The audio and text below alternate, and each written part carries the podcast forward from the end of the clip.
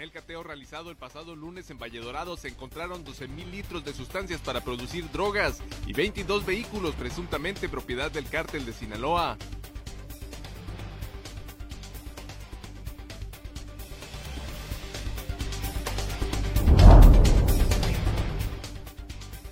Médicos por contrato que exigieron se les diera la capacitación mínima y las condiciones laborales y de seguridad social necesarias para atender a pacientes COVID en el Hospital General de Ensenada fueron despedidos por esa postura, denunciaron la mañana de ayer los afectados.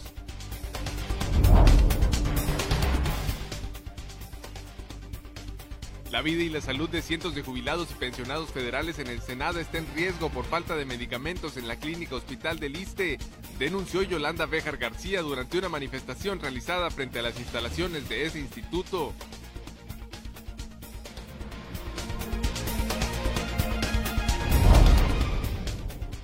La capacidad de atención de pacientes COVID-19 en el Hospital General de Ensenada está llegando a su límite, tanto por el número de ventiladores respiratorios como el personal médico especializado que se tiene, aseguró Samuel Mújica Fabián, secretario general del Sindicato de la Secretaría de Salud.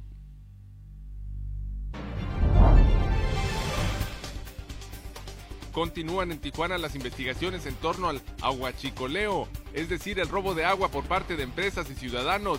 Se denuncia que hay 490 casos detectados y confirmados sobre ese ilícito.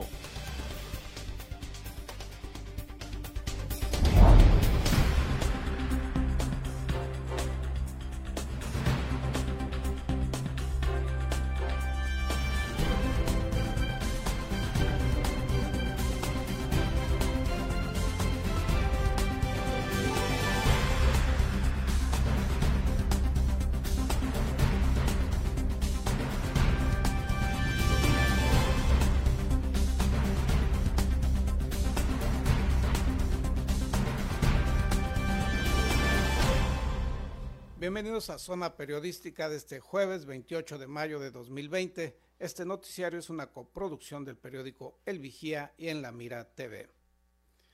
El pasado lunes la Fiscalía General del Estado realizó un cateo y un aparatoso operativo en una bodega aledaña a la Avenida Reforma de este puerto. Esto fue lo que lo encontró según el reporte de César Córdoba Sánchez una cantidad cercana a los 12 mil litros de precursores para drogas sintéticas y 22 vehículos, todo propiedad al parecer del cártel de Sinaloa, fueron decomisados en la bodega de la Avenida Reforma, informó la Fiscalía General del Estado. La institución incautó en el almacén un total de 64 tibores con capacidad de 200 litros que contenían los químicos conocidos como acetona, ácido clorhídrico y alcohol bencílico. Indicó que estos compuestos son considerados como productos químicos esenciales para la producción y confección de drogas sintéticas. En el sitio, agregó, también se encontró una cantidad de 17 vehículos de motor, algunos de lujo, así como tres automotores tipo Razor y dos motocicletas todoterreno. La institución investigadora señaló que el aseguramiento ocurrió luego de la inspección ejecutada la mañana de lunes en la bodega de la Avenida Reforma entre Las Palmas y Boulevard Lago Victoria del fraccionamiento Valle Dorado. El mandato judicial se obtuvo de la información recabada por elementos estatales y federales que señalaron posible actividad ilícita en el inmueble.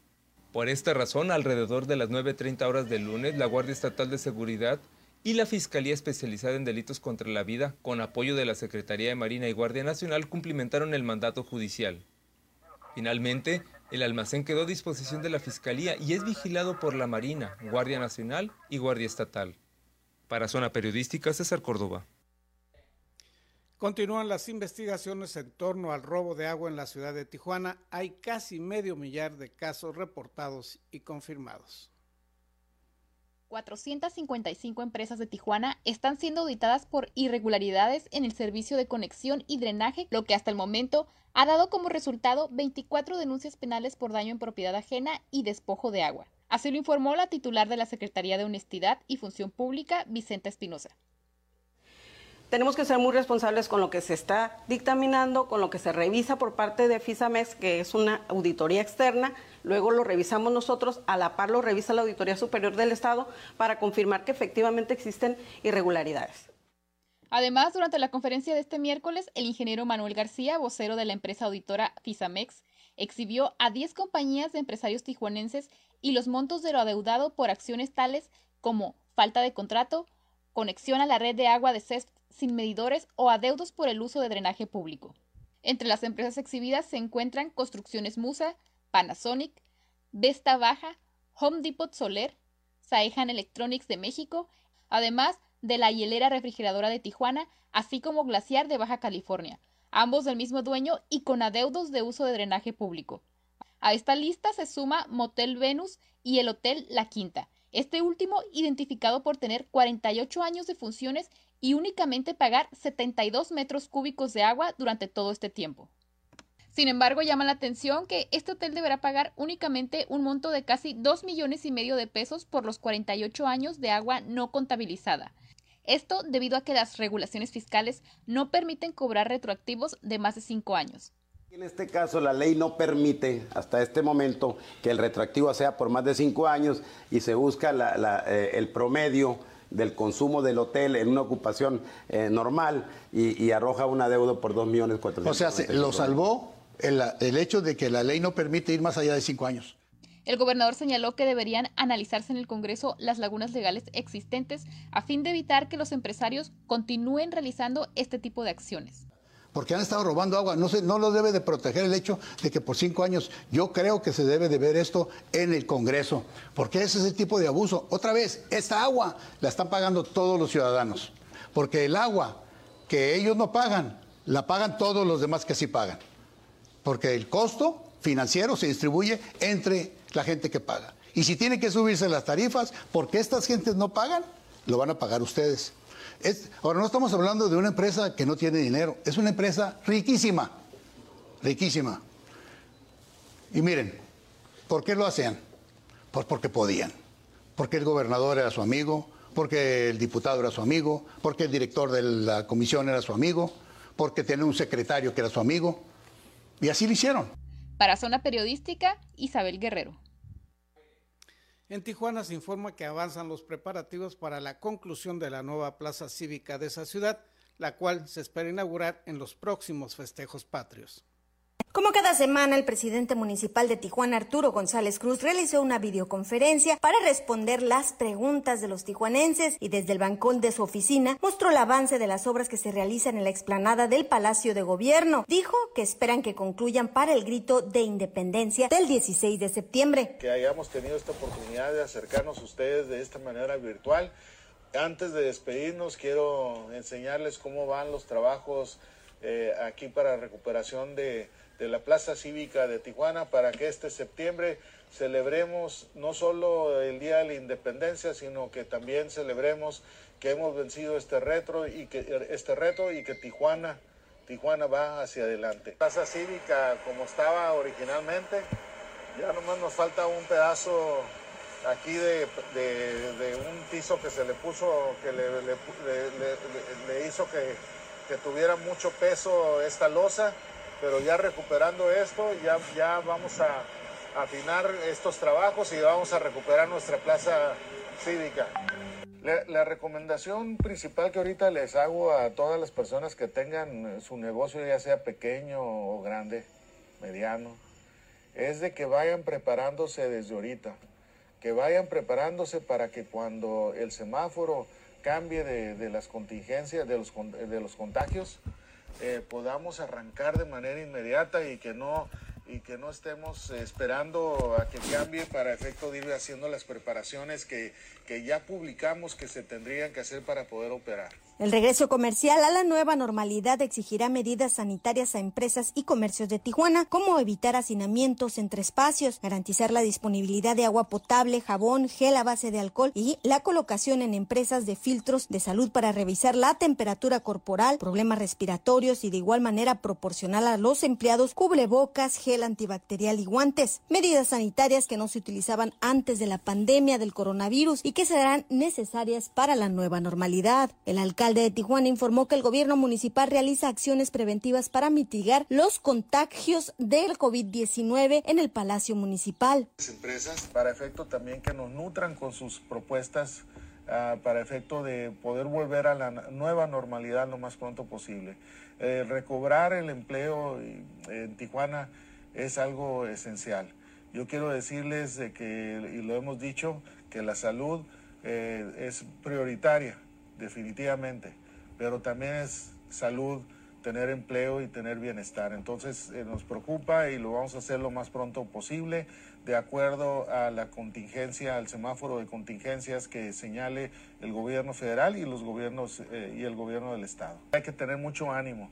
Vamos bien, vamos hacia la baja, pero todavía no podemos bajar la guardia. Tenemos que todavía guardar las medidas preventivas, quedarse en casa si es posible, salir solo para cuestiones esenciales. A través del DIF se han atendido a las personas que atienden angustia o depresión derivado de la pandemia. Aquí lo importante, y se los digo, yo estoy muy orgulloso de todos los tijuanenses porque han sacado la casta, han sacado ese apoyo a personas que aunque no los conozcan, les comparten eh, apoyo para, que, para salir adelante todos juntos de esta pandemia.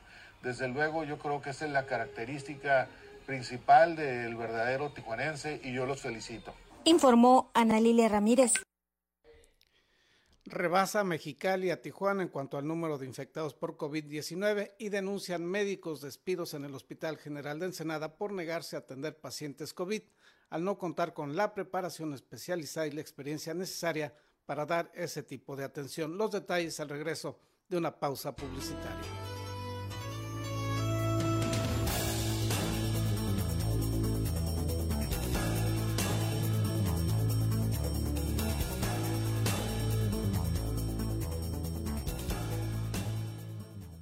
Hola, soy Gerardo Sánchez García y te invito a ver en La Mira TV, la plataforma digital de Ensenada. Síguenos a través de nuestras redes sociales.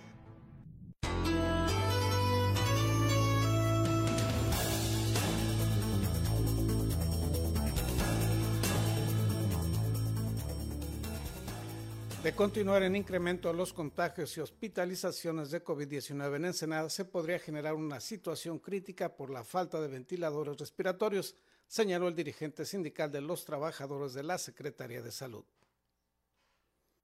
La capacidad de atención de pacientes COVID-19 en el Hospital General de Ensenada está llegando a su límite, tanto por el número de ventiladores respiratorios como del personal médico especializado que se tiene, aseguró Samuel Mójica Fabián el secretario general de la sección 64 del Sindicato de Trabajadores de la Secretaría de Salud señaló que si bien se dice que se tienen 42 aparatos ventiladores en ese nosocomio, solo 27 están en condiciones de operar.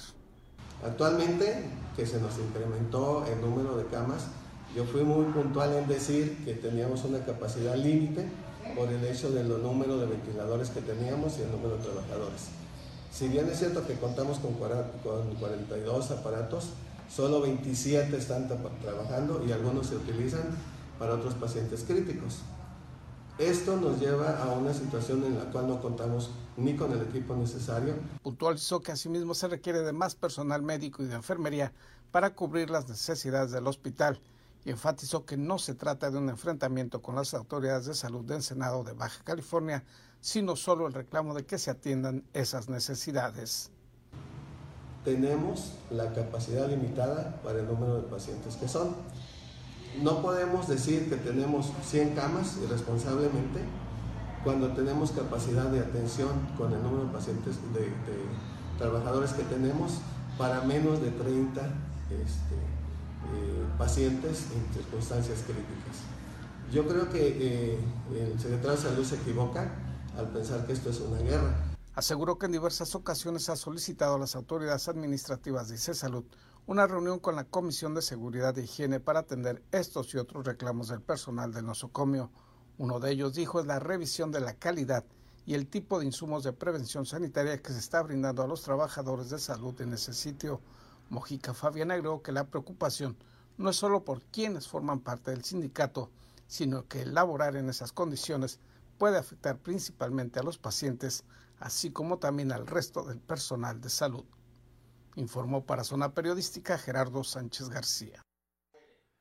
Y este es el reporte de la situación del COVID-19 en Baja California, de acuerdo al reporte de la Secretaría Estatal de Salud. En la entidad se reportan 4.551 casos confirmados y 745 defunciones. El desglose por municipios es el siguiente. En Mexicali son 2.097 los contagios confirmados y 190 las muertes por este coronavirus. En Tijuana se reportan 1.976 casos confirmados y 483 los fallecidos por la pandemia. En Tecate hay 160 contagios confirmados y 23 defunciones. En Playas de Rosarito son 55 los casos confirmados y 7 las defunciones. En el municipio de Ensenada se reportan 257 contagios confirmados y 41 los muertos por el COVID-19. Esto de acuerdo al reporte oficial de la Secretaría de Salud durante las primeras horas de este jueves 28 de mayo. Personal médico y de enfermería denunciaron las condiciones laborales que consideran inadecuadas en lo que se refiere a la atención de pacientes COVID aquí en el puerto de Ensenada. Médicos por contrato que exigieron se les diera la capacitación mínima y las condiciones laborales y de seguridad social necesarias para atender pacientes COVID en el Hospital General de Ensenada fueron despedidos por esa postura, denunciaron la mañana de ayer los afectados. En entrevista con el periódico El Vigía señalaron que ellos fueron contratados como médicos generales y no cuentan con la experiencia ni la capacitación especializada para atender a pacientes COVID en estado grave, por lo que al hacerlo en esas condiciones significaba también poner en riesgo la salud y la vida de esas personas. Se trata de lo que observamos como una injusticia ante las circunstancias de violentación de, de nuestro contrato este, y alimentación hacia nosotros para entrar a un área a la cual no estábamos desde un inicio indicados a la que íbamos a ir ni preparados para ello. Este, ellos básicamente pues, nos dicen que entremos a un área en la cual eh, no nos han capacitado ni nos han enseñado cómo colocarnos eh, los materiales para prevenir riesgos tanto para nosotros como para nuestros compañeros y lo más importante para los pacientes, ¿no? Denunciaron asimismo que su contrato no les brinda ninguna prestación laboral ni la seguridad médica en caso de contagio. El pedir que no se les asignara esa área provocó que unos días de manifestarse en esa postura fueran rescindidos sus contratos, denunciaron. Eh, la injusticia está en el hecho de que nosotros somos médicos de primer nivel, ¿sí? Y la preparación que tenemos es de médicos de primer nivel. Y las características con las que nos contrataron son de médicos de primer nivel. Al área en la que nos estaban solicitando que ingresáramos era un área este, donde hay pacientes eh, que ameritan la vigilancia, de, la vigilancia y el seguimiento de un especialista. Y ninguno de nosotros es especialista. Un grupo de enfermeras y enfermeros que acompañaron a los anunciantes señalaron que alrededor de 60 trabajadores del mencionado nosocomio se encuentran en la misma situación con un contrato laboral que no cubre los riesgos médicos en caso de infectarse del coronavirus COVID-19 y sin ninguna prestación laboral. Los enfermeros se quejaron también de la mala calidad de algunos de los cubrebocas que les entregan en el nosocomio y de la escasez de otros insumos básicos para la prevención sanitaria. Los médicos inconformes fueron enfáticos que más allá del temor a un posible contagio está la preocupación profesional y ética de no estar debidamente preparados para atender a pacientes contagiados graves y enfatizaron que uno de los principios básicos de cualquier médico es no hacer daño al paciente, lo cual, sin la experiencia, capacitación e insumos necesarios, es imposible de cumplir. Informó para Zona Periodística Gerardo Sánchez García. Y en más temas de salud, derechohabientes del ISTE en Ensenada denunciaron la falta de medicamentos en la clínica hospital de esa institución de la localidad. La vida y la salud de cientos de jubilados y pensionados federales de Ensenada está en riesgo por falta de medicamentos en la clínica hospital del ISTE, denunció Yolanda Bejar García durante una manifestación realizada frente a las instalaciones de ese instituto. La secretaria general de la delegación sindical de 4.3 de la sección 2 del Sindicato Nacional de Trabajadores de la Educación se manifestó la mañana de ayer frente a la clínica del Instituto de Seguridad y Servicios Sociales de los Trabajadores del Estado junto con algunos de sus compañeros. Estamos haciendo un llamado exigente al gobierno federal, al presidente de la República, para que dé las indicaciones inmediatas al director general de ISTE al doctor Ramírez para que provea de los medicamentos que se requieren en esta clínica hospital ISTE Senada, quien ya desde hace dos meses está adoleciendo de tener el, medicamento necesario para que nuestros compañeros puedan tener oportunamente sus tratamientos. Señaló que aunque son más de 2.300 los maestros jubilados afectados, esta problemática es generalizada para todos los derechohabientes del ISTE en Ensenada. En la protesta solo estuvo un grupo reducido de docentes jubilados, pues no se les convocó a los demás debido a la contingencia sanitaria, explicó la vocera de los inconformes. 2.300 jubilados y pensionados que conforman la delegación de 4.3 de la sección 2 del CENTE y de los cuales el 70% ya mayores de edad, personas adultas mayores y con enfermedades crónico-degenerativas o tienen problemas de algún, de algún de desplazamiento. Entonces, ahorita somos pocas personas las que estamos aquí porque estamos cuidando la contingencia el sano distanciamiento que debemos de tener en respeto y apego a lo que las autoridades de salud y las autoridades de gobierno nos han, nos han hecho saber. El retraso en las entregas afecta a la salud de los derechohabientes, dijo, pues se trata de insulinas, medicamentos para la hipertensión, así como medicinas para tratamientos oncológicos y de alta especialidad, los cuales al no tenerlos o bien que lleguen con semanas o meses de retraso, daña seriamente a quienes lo requieren. Hay compañeros, puntualizó Béjar García, que a pesar de las dificultades para trasladarse, viajan frecuentemente a buscar sus medicinas y no las encuentran. A veces tienen que comprarlas, sin embargo, existen algunos tratamientos que por su muy alto costo es imposible sufragar por parte de un jubilado.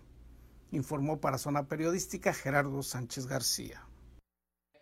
Vamos a una pausa comercial, le tendremos más información al regreso de una pausa publicitaria. Le recordamos que puede seguir este espacio informativo a través de las plataformas de YouTube, así como de Spotify.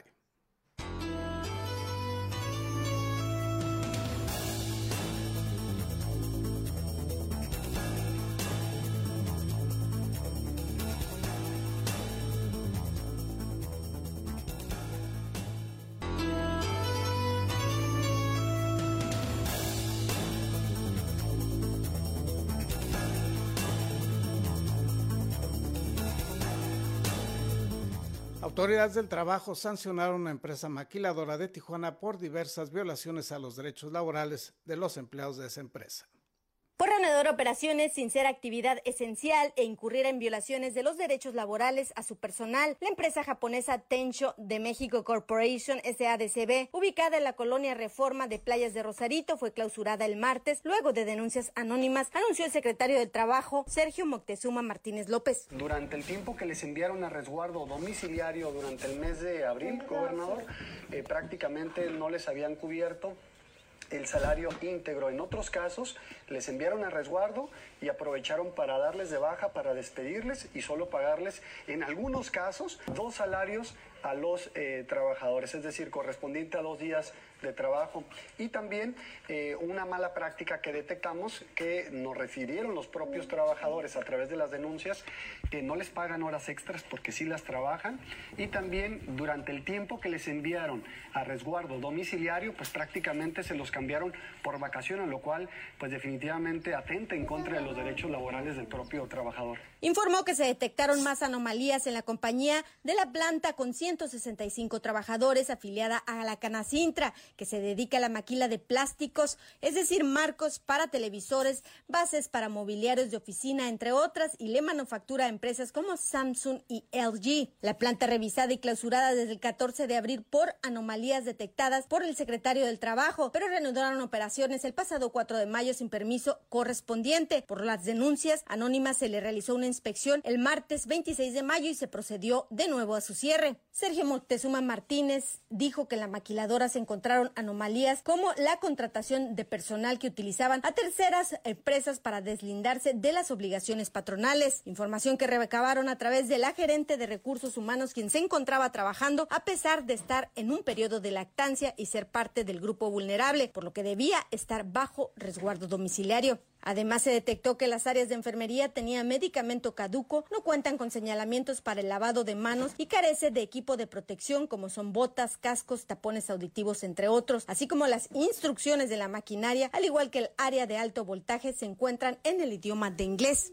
informó Ana Lilia Ramírez.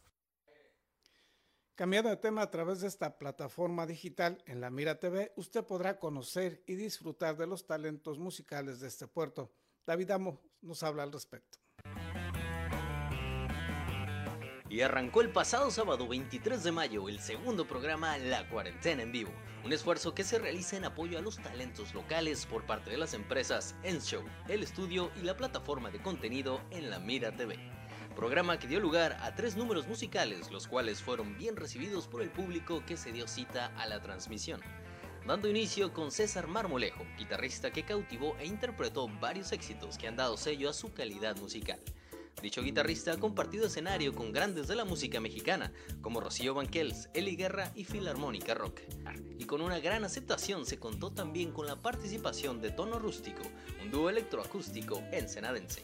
Y uno de los momentos más esperados fueron Doble Impacto, los cuales se encargaron de cerrar el programa, agrupación cubana que encendió el escenario con grandes toques de alegría, salsa y cumbia, generando gran aceptación del público. La cuarentena en vivo busca brindar un espacio de entretenimiento y difusión a solistas y grupos musicales de la región, los cuales se han visto afectados por la crisis económica generada por la pandemia del COVID-19. Y en el próximo programa no te puedes perder el concierto de Ovejas Negras y Pájaro Caripo Capote. Dos horas ininterrumpidas con gran calidad de audio y video son lo que permite a la audiencia disfrutar plenamente de la calidad de los músicos participantes cada sábado en punto de las 6.30 de la tarde, a través de La Mira TV, En Show, Producciones y El Estudio. Traen para ti. Para Zona Periodística, David Amos. Eso es todo por hoy. Le agradecemos su compañía y le recordamos que si no tiene usted algo necesario, importante que hacer, por favor, quédese en su casa.